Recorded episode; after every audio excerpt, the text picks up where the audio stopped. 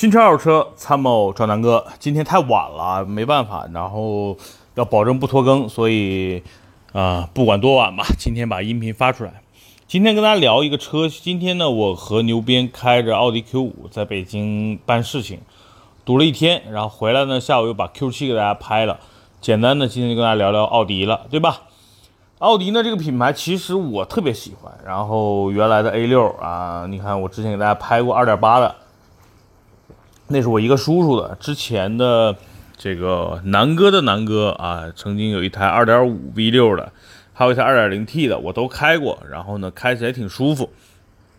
奥迪车有几个特点，第一，方向盘比宝马、奔驰轻一点儿，然后呢，它那个力道是我特别喜欢的，开这个车比较轻松。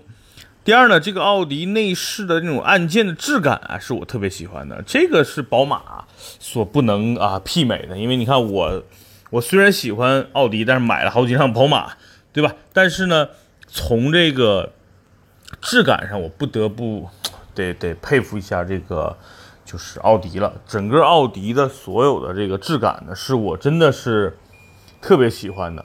然后呢，再说一说这个呃奥迪的一个特点啊，就是它特别能够找到就是大部分中国人对于一些车辆的一个喜好，比如说刚才我说了一个方向盘的手感呀，呃这个按键旋钮内饰的这种质感呀，啊包括那个它的这个导航的那个那些交互界面，哎，就总感觉跟宝马不太一样，然后这个。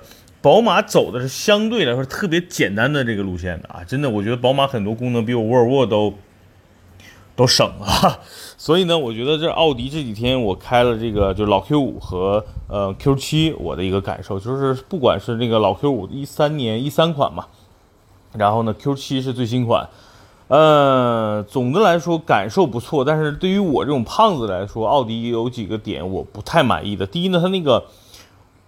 这个正副驾驶的那个驾驶位的那个座椅啊，都比较偏窄。我不知道是不是德国人像南哥这种胖子少啊，所以呢，他的这个座椅我每次坐上去开时间长了硌屁股啊，这是我觉得呃稍微我有点不太满意的地方。呃，另外呢，这个怎么说呢？就是奥迪车的之前，因为我去过几次四 S 店，它整个维修保养包括工时费还是真的是挺高的。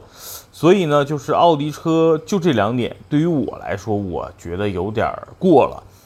呃，比如第一点啊，这个这个座椅，这这个东西就是这是个硬伤，就是我胖子，我坐汉兰达很舒服啊，我坐叉 C 六零，叉 C 六零的座椅也很宽大啊，开其之前的像什么天籁啊什么都没问题，唯独一开 A Q 五 A 四 L，哎，我就觉得硌屁股。所以呢，它整个的这个座椅的设计呢，确实还是，嗯。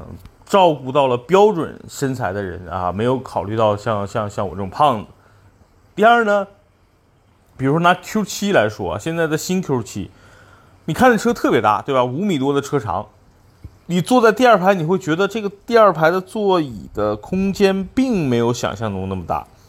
然后呢，整个座椅又比较短，它对整个屁股和大腿的支撑感觉又不够，所以就坐 Q7 呢，真的是不是很舒服。那个车开起来还挺舒服的啊，所以就是在一些小的点上，奥迪做的还真的不如像宝马、奔驰做的那么精细。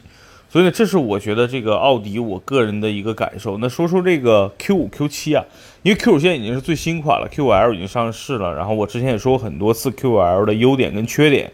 优点呢就是前脸太像 Q7 了啊，这个档次是够的。然后呢，年轻了不少，然后这个整个车确实比老款好看了，好看了很多。然后呢，这个内饰也升级到了现在跟 Q7 一样，包括 A4L 同样的一个设计家族的一个语言。那质感呢，啊，比以前也其实得到了一些提升。那但是硬伤真的是太硬了啊！第一个呢，就是变速箱从原来的八 AT 变成了个双离合。然后呢，全时四驱变成了个适时四驱啊，所以总的来说，Q5L 的减配啊是让人无法容忍的。但是升级确实大家也是有目共睹的啊。总的来说呢，我是希望 Q5L 能够降降价，比如说优惠个五万左右啊，我觉得是一个特别合理的价格。目前四十万的定价确实有点偏高了。那说说 Q7。Q 七目前真的是市场上挺值得去买的一个中大型 SUV。然后它适合什么人啊？我跟你讲讲，其实 Q 七挺适合像我这个年龄的，就是八零后。然后呢，比如说，因为南哥没孩子啊，就是呃八零后有一两个孩子了，然后呢买个 Q 七挺合适的。为什么啊？因为七零后、六零后可能觉得新 Q 七颜值有点太年轻了，不是他们想要的那个范儿。第二呢，这个呃九零后可能觉得 Q 七，他们又觉得还没到岁数，他们不应该开 Q 七，所以八零后是最适合买 Q 七的人。呃，第二呢，Q 七目前性价比真的挺高，你看叉五啊，五因为叉五大部分美国产的，然后呃受这次这个关税的影响，叉五的价格目前还挺高的。之前降了一点，因为降关税了嘛。后来呢，美国对对国内又开始征这个税嘛，所以价格又上去了。啊，GLE 也一样，哎，大部分 GLE 好多都是从美洲过来的，所以价格现在也没什么优势。另外呢，GLE 确实也太老了。那 Q7 呢？哎，它它都大部分都是从欧洲直接进口过来的，不受这次啊美国的这个税的影响。第二呢，这个确实关税下调了嘛，对于 Q7 这种车。优惠还挺明显的。我今天开的那 Q7 那哥们儿就买的时间特别的不巧，就他在降关税之前买的。当时他买的 2.0T 的高配，就是那个 S Line 运动版，然后加了一些什么通风座椅啊、360影像这些啊，总共当时办下来也八十将近九十万了。大家想想，如果现在九十万，你基本上能买到 3.0T 的次顶配或者是最高配了。对吧？所以这个这个哥们买的时间真不好。那现在呢？其实你看，你可以花五十多万买到二点零 T 的版本，花六十多万买到三点零 T 的版本。那我建议大家一定要买三点零 T 版。为什么？二点零 T 我这两天开起步还行，不肉。因为大家可以看数字啊，就二零 T 的 Q 七的百公里加速七秒多，然后这个呃。三点零 T 的 Q 七百公里加速呢是六秒多，其实就差了一秒多，但是实际的感受是差别很大的。二点零 T 在中段的加速，也就是说，大家比如说在跑高速啊，比如平时现在是一百一百公里，然后你突然间想加到一百三、一百四超车，然后再回到一百二的速度，你会觉得很吃力的。二点零 T，但是三点零 T 就不一样，三点零 T 呢是机械增压，然后二点零 T 呢是涡轮增压，这个是。最核心的区别，自机械增压的优势就是在于动力随叫随到，你感觉不到这是一台有涡轮的车啊，所以哈，我说错了，是是这个有这个增压器的车，所以我觉得啊，如果大家预算够的话，尽量买 3.0T，然后呢，呃，目前的市场的价格应该就是在六十多万办下来七十多万，比之前便宜了十几万啊，所以性价比还真的是挺高的，好吧？那今天晚上时候有点太晚了，现在都已经。